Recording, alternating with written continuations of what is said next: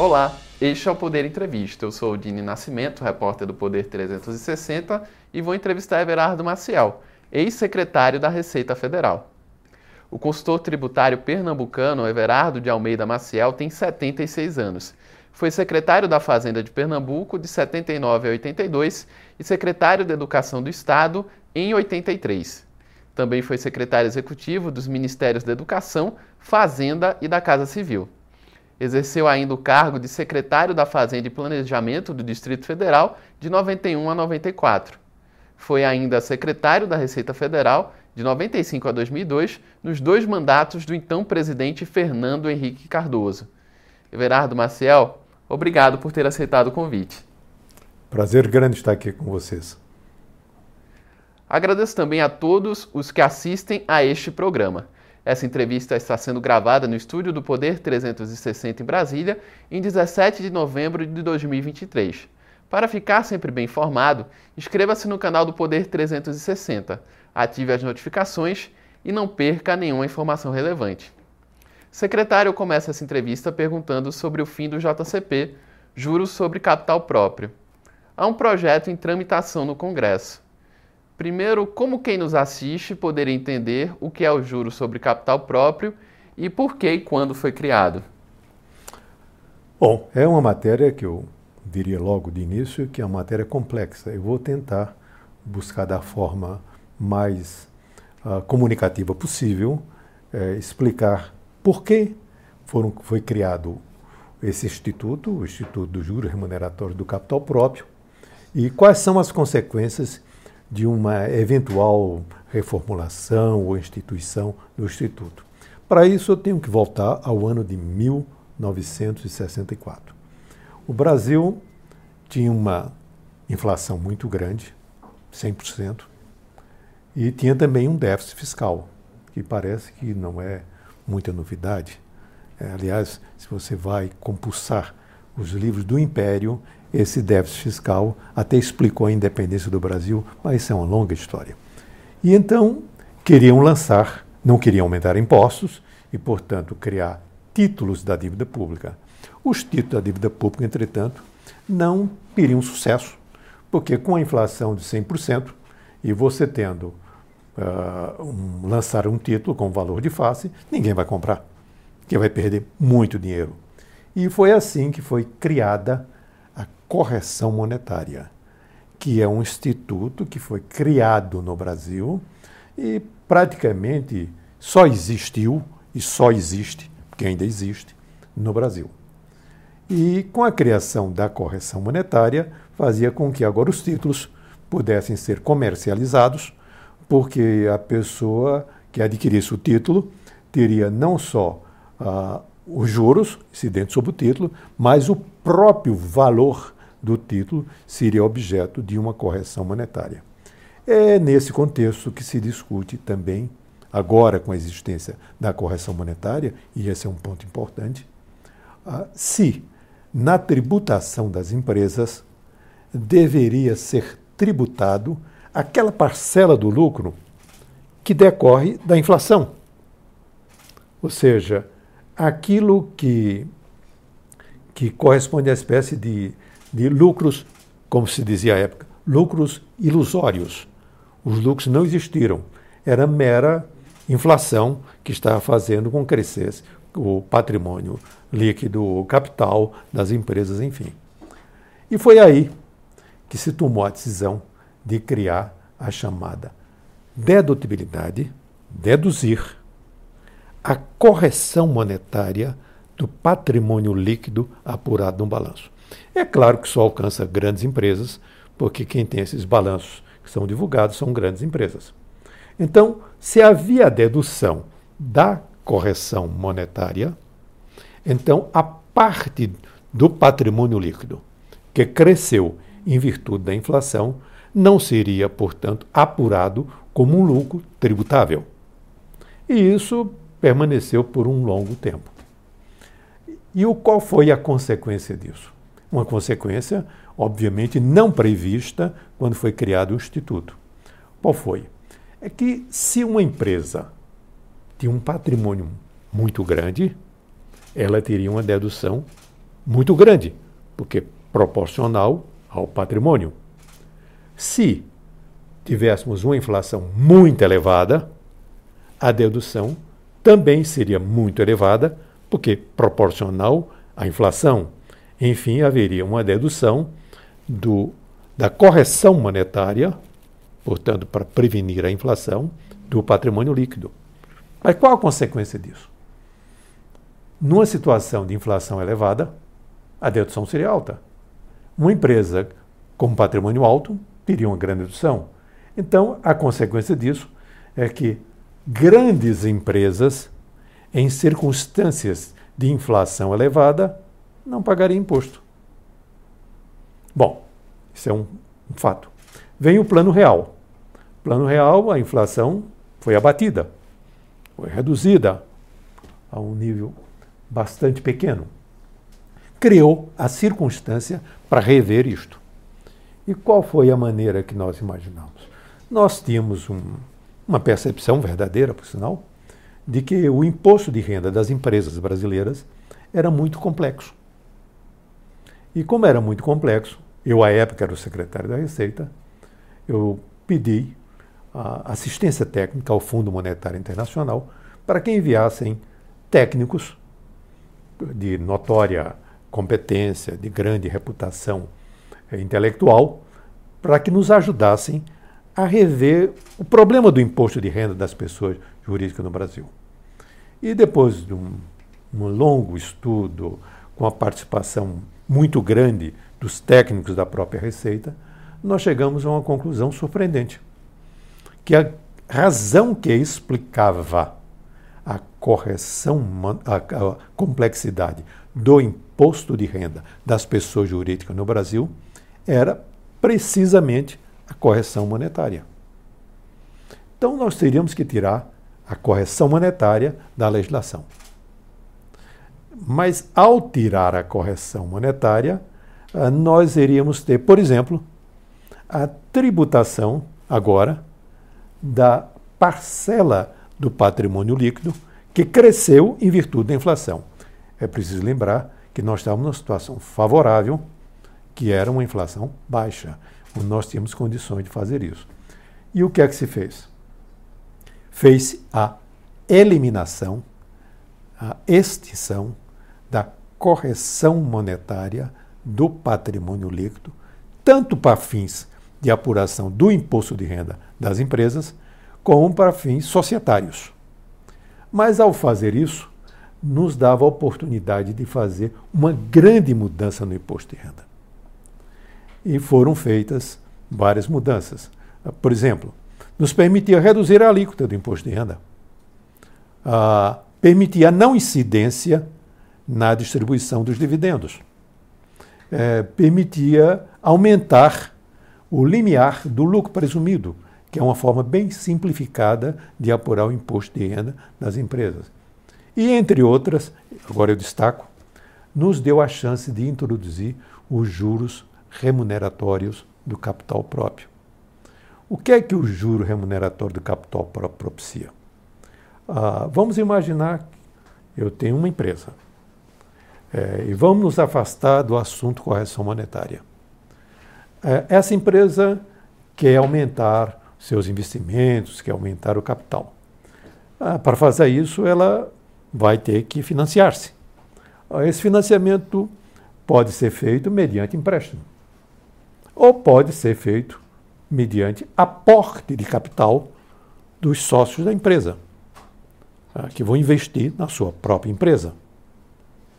Ou combinação das duas coisas. Agora vamos ver o que é que acontece sem a existência do juro remuneratório do capital próprio.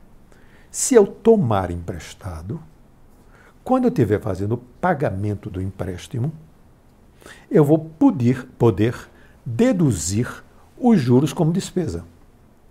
Mas se eu fizer um aporte de capital próprio, eu não terei como deduzir. Então, o que, é que significa dizer isso? Que tomar emprestado é melhor do ponto de vista fiscal do que investir na sua própria empresa. Então vamos imaginar uma empresa multinacional que está no Brasil e a sua matriz no exterior quer investir nessa empresa. Ela tem três caminhos. Ela faz um empréstimo à empresa, ela aporta capital ou faz uma combinação das duas coisas. Ora, se não existem juros remuneratórios de capital próprio, é melhor emprestar. Porque se ela fizer o empréstimo, ela vai poder deduzir os juros. E acontece que o, o financiamento, o investimento pela via do empréstimo, ela é, em termos comparativos, de qualidade inferior ao do investimento direto. O investimento direto, se, o investidor se compromete mais com o objeto do seu investimento. Bom, então, há, portanto, essa, essa, isto acontece com todos os países do mundo. É por isso que, com muita frequência, tributaristas, economistas, jornalistas, sempre se deparam com a coisa dizer o seguinte: é um absurdo a dedução dos juros, porque isso induz a aumentar o endividamento das empresas. As empresas ficam muito endividadas em virtude disso. Isso pode ser uma boa sacada do capitalismo financeiro. É. E por outra, o seguinte: você veja como o que acontece. Se eu fizer uma aplicação no mercado financeiro, eu vou ter um tratamento. Mas se eu aplicar na economia real, eu vou ter um tratamento discriminadamente, discriminatoriamente contrário. Ou seja, é desvantajoso. Então é melhor o seguinte: aplicar no mercado financeiro e tomar dinheiro emprestado, em lugar de investir na empresa. Porém, quando eu ponho o juro remuneratório do capital próprio, eu criei um juro fictício, ficto, como se diz na linguagem técnica, onde agora eu vou estabelecer um razoável equilíbrio entre o tratamento que eu vou dispensar ao endividamento em relação ao tratamento que eu faço ao investimento direto. Ou seja, eu estimulei o investimento direto vis-à-vis -vis a tomada do empréstimo. Bom, isso o Brasil foi pioneiro no mundo. E com isso também podia afastar-se da situação anterior, que era a indesejada correção monetária, a dedutibilidade da correção monetária do patrimônio líquido. Isto que nós fizemos no Brasil, agora é objeto de. Alguns países já haviam adotado, como a Bélgica e a Itália, mas mais recentemente, em maio de 2021, a União Europeia, em, como diretiva, recomendou a adoção, em caráter mais geral, de juros fictos, juros presumidos, juros nocionais, como eles dizem. Quer dizer, é a mesma coisa dos juros remuneratórios do capital próprio. Então, parece uma coisa curiosa. No justo momento que os outros países querem acolher uma solução que foi criada pioneiramente há muito tempo no Brasil, o Brasil quer afastar-se daquilo que foi uma medida de caráter pioneiro. Mas se eu volto para quando foi adotado isso, em 1995, a adoção desse conjunto de medidas que eu mencionei, extinção da correção, juro capital próprio, redução de alíquotas, aumento do limiar do lucro presumido, a tributação no fluxo do mercado financeiro, a criação do simples, a não incidência do lucro presumido. O que é que objetivamente aconteceu? Entre 1996, quando foi o primeiro ano é, de, de vigência dessas medidas, comparado com 2002, houve um crescimento real da arrecadação do imposto de renda das pessoas jurídicas de 117%. Crescimento comparado, tomando como padrão de de correção, o IPCA. Já a participação do IRPJ, do Imposto de Renda das Pessoas Jurídicas, no PIB, teve um crescimento de 50%. Não existe um outro desempenho na história do imposto de renda das pessoas jurídicas do mundo. Mas qual é a grande surpresa além dessa? Os contribuintes gostaram. Não há nenhuma queixa contra isso. Não tem nenhum contribuinte contrário a isso. Todos ficaram satisfeitos a despeito do resultado. Como é que se explica que, no meio de situações tão adversas como a pandemia, como as crises financeiras que nós vivemos na primeira década desse século, a arrecadação do imposto de renda sempre se manteve bem razoável. É, acontece que no Brasil, se algo está dando certo, então é a hora de mudar. Porque nós precisamos criar uma situação para nos lamentar do problema. É a nossa, talvez incurável, vocação para vitimização. Eu tenho que ter um problema. Porque se eu não tenho um problema, como é que eu vou explicar o meu próprio fracasso? Então, busca solução. Então, uh, retirar, eliminar, extinguir os gramas da capital próprio significa dizer que vai na contramão do que agora o resto do mundo resolveu adotar. Bom, que não é nada demais, podia até ser razoável. Vai aumentar o endividamento das empresas. E isso não é bom. Isso não é razoável. E eu posso dizer, na minha avaliação, não tenho presunção de dizer o que vai acontecer no mundo, que vai perder a arrecadação. Por que razão? Contribuinte é uma, um ser peculiar. Tributo é norma de rejeição social. Ou seja, ninguém adora tributo. Se eu ponho algo que vai aumentar a carga tributária daquele contribuinte, ele, ato contínuo, ele imediatamente vai buscar alguma forma de pagar menos. Então, se eu digo, olha, uh, não tem mais juros remuneratório de capital próprio, quais são as consequências? Como está acontecendo agora, não amanhã. É, a distribuição antecipada só pela ameaça dos juros remuneratórios do capital próprio até outubro desse ano representa um crescimento 31% em relação ao que ocorreu no ano passado. Porque o contribuinte não é tolo. Se alguém ameaça, ele começa a dizer, buscar uma forma de prevenir, de reduzir, de evitar o pagamento de imposto. Então ele diz, olha, tá bom, eu não tenho mais juros para capital, sabe o que eu vou fazer? Vou me endividar. Uma consequência perversa. Com isso, eu vou pagar menos impostos. Ou seja, eu faço algo que o contribuinte não quer e ainda é danoso para o fisco. Eu não consigo enxergar o que é que está atrás disso. Oh, mas existem algumas possibilidades de planejamento tributário abusivo com juro remuneratório de capital próprio. Que identifique e corrija, ora. Porque sempre existirá um problema dessa natureza. Isso é da natureza do ser humano, é da natureza da política tributária. Enfim, é assim que caminha a humanidade. E não poderá ser diferente de outra forma. Então, corrija o problema é, em lugar de, como se dizia, não jogue a água suja com a criança da bacia. Selecione as suas coisas, jogue água suja e proteja a criança. O governo afirma que espera arrecadar 10 bilhões e 400 milhões com o fim da dedução do JCP no ano que vem. O senhor avalia que isso é factível? Não, eu não sei, porque eu não sei o que é que o contribuinte fará.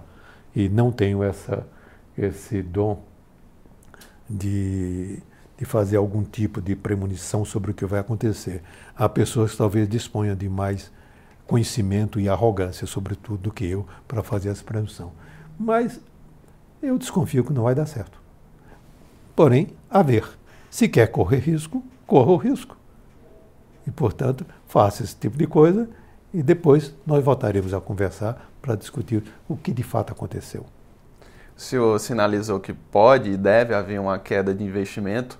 Qual seria o impacto, então? Não, não diria que. Não, não estou falando exatamente de investimento. Eh, modifica a forma de financiamento do investimento. Quer dizer, eu vou buscar agora endividar-me em vez de estar fazendo investimento com capital próprio. Quer dizer, isso é inevitável. Isso não precisa ser nenhum gênio da raça para prever que algo dessa natureza vai acontecer. É, o governo também estima recuperar 43 bilhões e 300 milhões com transações da Receita Federal e da Procuradoria-Geral da Fazenda em 2024. Na sua visão, essa projeção é crível? Bom, na verdade, o que estão chamando de transação são programas de parcelamento com anistias. É, isso não é uma transação. É, mas isso é uma questão meramente formal. Se é transação ou não é transação. Transação é quando você tem um problema real em relação ao qual um impasse, onde você busca é, retirar, ou eliminar, ou mitigar as causas que produziram o impasse e tratar do passado estabelecendo algum tipo de tratamento. Mas que, na verdade, está sendo tratado é o seguinte: alguém tem uma dívida e não está pagando a dívida, está sendo oferecido um programa uh, de, de parcelamento. Esse programa de parcelamento, com vantagens fiscais, com anistias, ele tem duas consequências. Uma é a má pedagogia. Diz, olha, é seu dever, quem sabe não aparece um outro programa e eu consigo não pagar, ou pagar menos. O que também cria uma situação de, de indevida vantagem competitiva com os concorrentes. Então, portanto, é uma má pedagogia. Segundo, se você estabelece parcelas fixas, como eu vi vários casos, isso não tem a possibilidade de dar certo. E por que não tem a possibilidade de dar certo? Porque as pessoas pagam o que podem pagar. É, se eu disser que alguém vai me pagar com uma parcela de X reais por mês, por bimestre ou por ano, se ele não tiver dinheiro, ele não paga. Simples assim. Isso qualquer pessoa, um, um, uma pessoa, um, qualquer do povo, um, um homem comum, não precisa ser nenhum técnico, para saber que ele não vai pagar se não tiver dinheiro. Então, se você estabelece uma parcela fixa, isso vai acontecer. Dizer, é mais razoável você vincular, por exemplo, ao seu faturamento. Porque o faturamento, se aumenta muito, ele paga muito, se diminui, ele paga menos. Se não fatura, ele não paga. Portanto, tem uma maior capacidade de, de adaptar a regra do parcelamento à capacidade de pagamento do contribuinte. Essa regra de parcela fixa, será que não já se aprendeu que toda vez deu errado? E vai dar errado outra vez. Ah, e como se dizia numa frase indevidamente atribuída a Einstein, é muito pouco razoável admitir que você faça as mesmas coisas e espere que dê resultados diferentes. Além do JCP, o governo tem outros projetos que visam ao aumento da arrecadação no Congresso. Tem o PL das offshores e fundos exclusivos, tem a disciplina da subvenção para investimentos, é, e tudo isso com o objetivo do governo de zerar o déficit primário em 2024. O senhor acredita que são medidas factíveis para alcançar esse objetivo ou não? Vamos ver o seguinte: primeiro, é, como você bem disse, são medidas todas centradas na receita. Observe que não existe nenhum tipo, mais leve que seja, por mais simplório que seja, por mais tímido que seja, de tratar, de cuidar do déficit público pelo lado do gasto. É, é preciso lembrar o seguinte: quem determina a carga tributária é o tamanho do gasto, não é a receita. A receita vai atrás. Em 1947, um ministro belga no Brasil, 1847, que escreveu um livro chamado Le Budget Brésilien, o orçamento brasileiro, disse que achava muito curioso o Brasil. É, no resto do mundo, você estima as receitas para em seguida fixar as despesas. Aqui no Brasil, diferentemente, em 1847, e tem sido assim desde então. Primeiro, você fixa as despesas para depois ir atrás das receitas. É isso que vem acontecendo, já portanto, desde o início, desde o período imperial. Então, quando você falou tributação de offshore. Eu acho que abstratamente está correto. Está correto. É o que já foi feito desde 95 em relação às empresas, aí alcançando as pessoas físicas. Mas veja o que aconteceu. Quando se criou uma restrição para as empresas, eles foram para a pessoa física. O que à época era inimaginável, mas viu-se que assim aconteceu. É correto em princípio? Sim. Vai resultar em arrecadação? Eu tenho minhas dúvidas. Por que tenho minhas dúvidas? Porque desde agora, com essa sinalização já de longo tempo em relação a isso, as pessoas estão fazendo aquilo que sabem fazer muito bem, que é planejamento tributário. Então, se ele diz, ora, se ali, por esse caminho está sendo tributado, eu saio desse caminho e busco outro. Vai buscar outro e não vai dar tributação nenhuma. É. Segundo, uh, falou-se também em relação aos fundos exclusivos. É a mesma coisa. A tributação, abstratamente, em princípio, está correta? Está. Agora, quem está em fundo exclusivo pode migrar para um outro tipo de aplicação sem tributação, e existem muitas, pode, ele vai migrar. E, portanto, não tem uma coisa nem outra. Quer dizer, portanto, eu tenho, repito, eu acho que abstratamente estão corretos as medidas. Mas quando vai fazer isso, tem que olhar assim. E o que é que o contribuinte pode fazer? Se eu deixar aberto um espaço, ele é por ali exatamente que ele vai sair.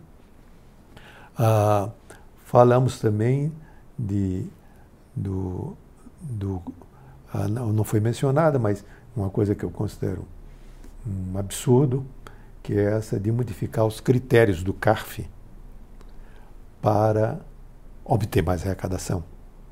Isso me faz lembrar uma história da minha terra de Pernambuco. Ah, na década de 30, tinha um coronel político chamado Chico Heráclio, na cidade de Limoeiro. Jogava um time da cidade de Limoeiro contra um time de outra cidade. Num dado momento, o juiz marcou um pênalti contra o time da cidade de Limoeiro, terra do coronel Chico Heráclio. Ele não entendia nada de futebol. Aí perguntou às pessoas que estavam lá dele o que era aquilo. Disse: olha, isso é um pênalti, a pessoa vai cobrar. E usualmente resulta em gol contra o time de Limoeiro. Se resulta em gol, ele disse sim. Ele então marca do outro lado.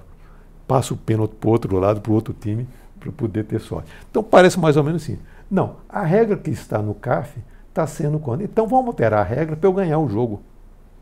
Então eu acho isso uma coisa é, absolutamente inimaginável. Acho que é uma coisa que é, afronta o princípio da moralidade, da qual decorre o princípio da moralidade tributária, que é um princípio que norteia a administração pública, como previsto no artigo 37 da Constituição brasileira.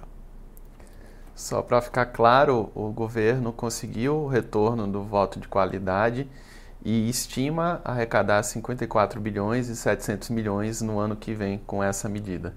É, ou seja, de outras palavras, o que vai acontecer é o seguinte: as pessoas vão migrar para a justiça. Já ele vai pagar naturalmente, sim, se ele achar que não tem nenhuma chance de ganhar na justiça, ele levou uma vantagem. E por isso paga. Mas deixou de pagar no tempo passado. E vai fazer isso outra vez. Mas se ele achar que tem alguma chance de sucesso na justiça, claro que ele vai recorrer à justiça e, portanto, continuará sem pagar. Ou seja, enfim, o seguinte: a regra do processo tributário, notadamente o processo tributário administrativo, está completamente errada. Ela é facciosa, ela é ineficiente e é completamente ultrapassada. Ela reproduz modelos que, no ponto de vista da construção administrativa, eram os modelos adotados no regime fascista de Benito Mussolini nos anos 30 na Itália. Sobre a meta fiscal de zerar o déficit no ano que vem, o governo já definiu que manterá isso qual é a sua opinião a respeito? É, todos imaginam que não vai ter sucesso. É, pode ter sucesso ou não. O que está errado é estabelecer, fixar-se numa meta. Ele tem que ter uma política. É, qual a política de gasto público? Não, não tem. Qual a política de gasto com a Previdência? Não tem. Qual a política em relação aos gastos com o pessoal? Não tenho. Qual a política em relação às emendas parlamentares? Não tenho. Então, Dá certo a meta ou não dá certo a meta é meramente uma situação que envolve um jogo. Ele está dando um palpite. Ou seja, metas no Brasil fiscais são palpites, porque elas estão dissociadas da existência de políticas setoriais em relação ao gasto público. Mas, se você fala uma política de gasto público, eu não consigo expressar isso num modelo econométrico. Então não serve, mas só ela funciona. E na sua visão, como é que deveria se dar esse tipo de política? Por exemplo, política de, vamos pensar, política de pessoal, que é uma política muito relevante. O que é que eu vou fazer? Vou abrir concurso ou não vou abrir?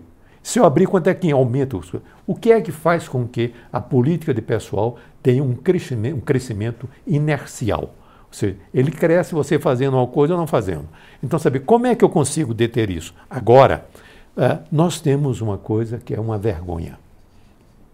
A Constituição estabelece um teto de remuneração dos servidores públicos. Esse teto é desmoralizado continuadamente. Pelas mais engenhosas formas. A cota de representação parlamentar, a as indenizações no Poder Judiciário e no Ministério Público. Uh, uh, continuadamente, a, a, eles são desmoralizados. E veja bem, quando eles são ultrapassados, ele cria uma dupla, um duplo problema. Primeiro, porque ultrapassa. E isso, uh, qualquer que seja o fundamento, é uma maneira dissimulada de burlar o princípio constitucional. E pior, qualifica isto como indenização. O que quer dizer isso? Quer dizer que não paga imposto de renda. Ele não só ganha mais, como ganha mais sem pagar imposto de renda, porque ele qualifica isso como indenização. E sobre a reforma tributária sobre o consumo, qual avaliação o senhor faz, em linhas gerais, de todo esse processo até aqui? Bom, em poucas palavras, nós montamos uma girigonça.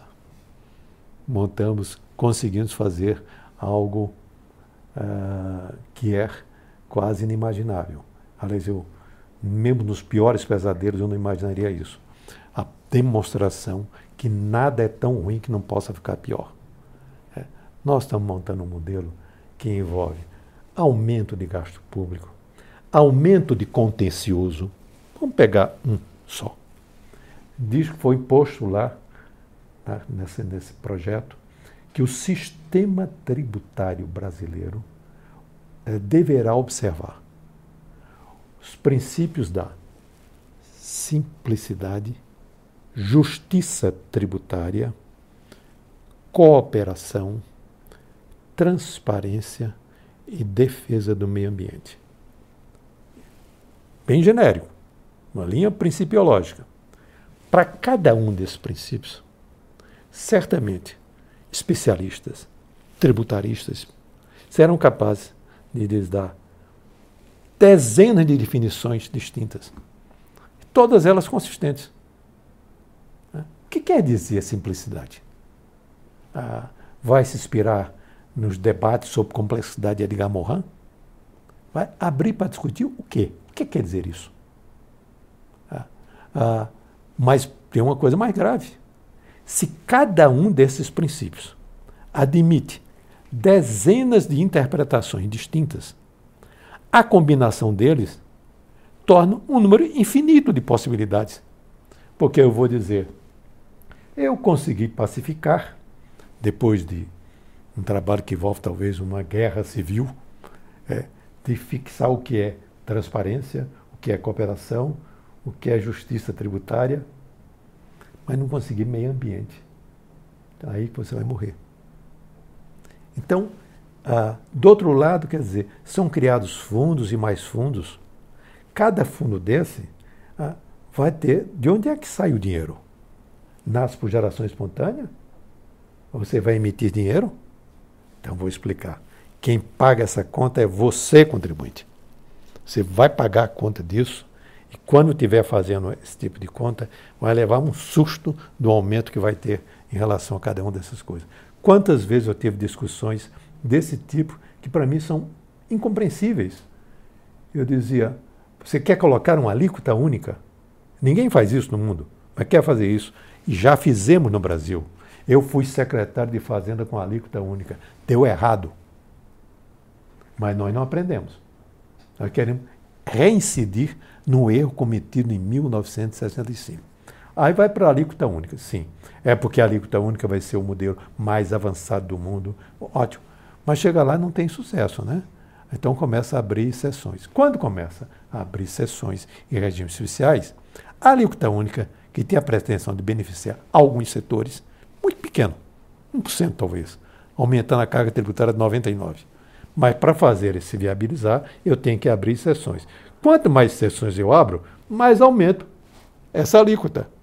E então, quem pretendia ser beneficiado, agora vai ser alcançado por ela própria. Por isso que um artigo eu chamei dessa alíquota de referência como a alíquota maldita. A alíquota que todo mundo quer correr dela. Eu quero entrar num regime de exceção, eu quero entrar num regime especial, mas longe dessa alíquota. Diz também, vai ser criado um imposto seletivo? Sim. Para fazer o quê? Para aumentar a carga tributária sobre os produtos e serviços prejudiciais à saúde e ao meio ambiente. A saúde. O que é, que é a saúde? Quer dizer, é tabaco, sim. Álcool, em que gradação? Qualquer álcool pode? Ou vai graduar isso? É, o que mais que?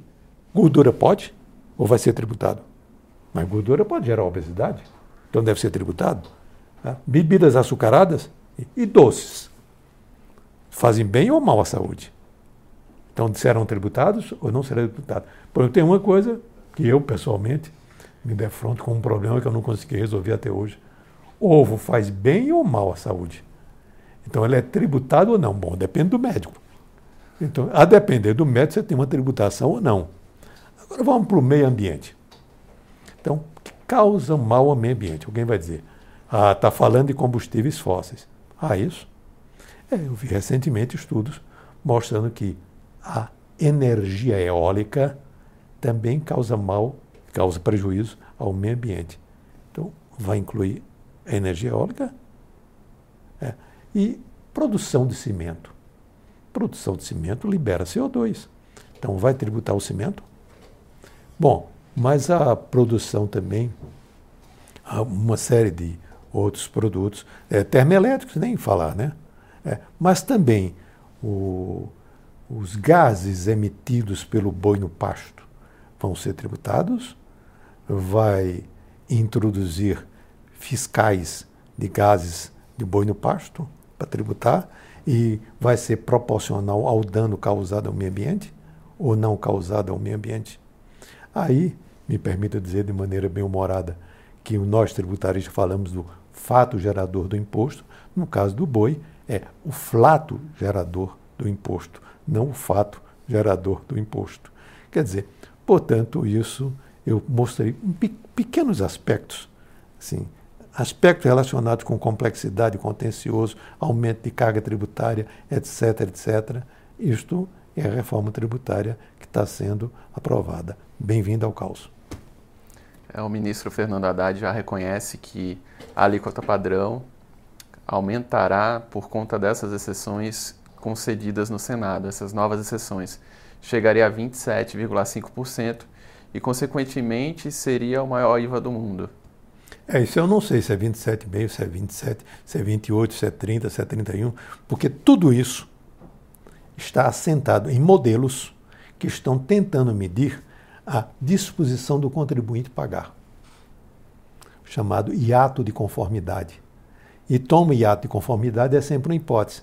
Ah, mas será que o contribuinte está de acordo com isso? É, Para usar aquela velha frase usada no futebol, já combinaram isso com o russo? Pode ser que ele não esteja de acordo. Então você vai ter problemas. Então, na sua visão, seria melhor manter o sistema tributário atual? Não.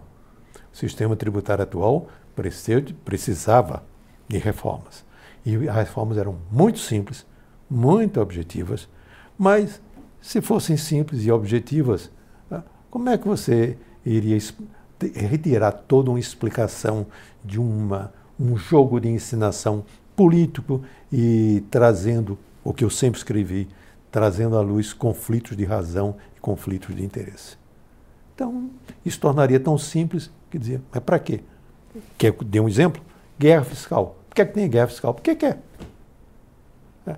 Cadê a lei para tratar da guerra fiscal, que está no artigo 155, parágrafo 2, inciso 12, letra G da Constituição? Nós aguardamos por essa lei, até agora, agora não vai ser mais necessário, há 35 anos e a lei não existe. Chega ao final essa edição do Poder Entrevista. Em nome do jornal digital Poder 360, eu agradeço ao ex-secretário da Receita Federal, Everardo Maciel. Eu a quem agradeço a oportunidade de falar para vocês e falar para todos que dão o privilégio dessa audiência.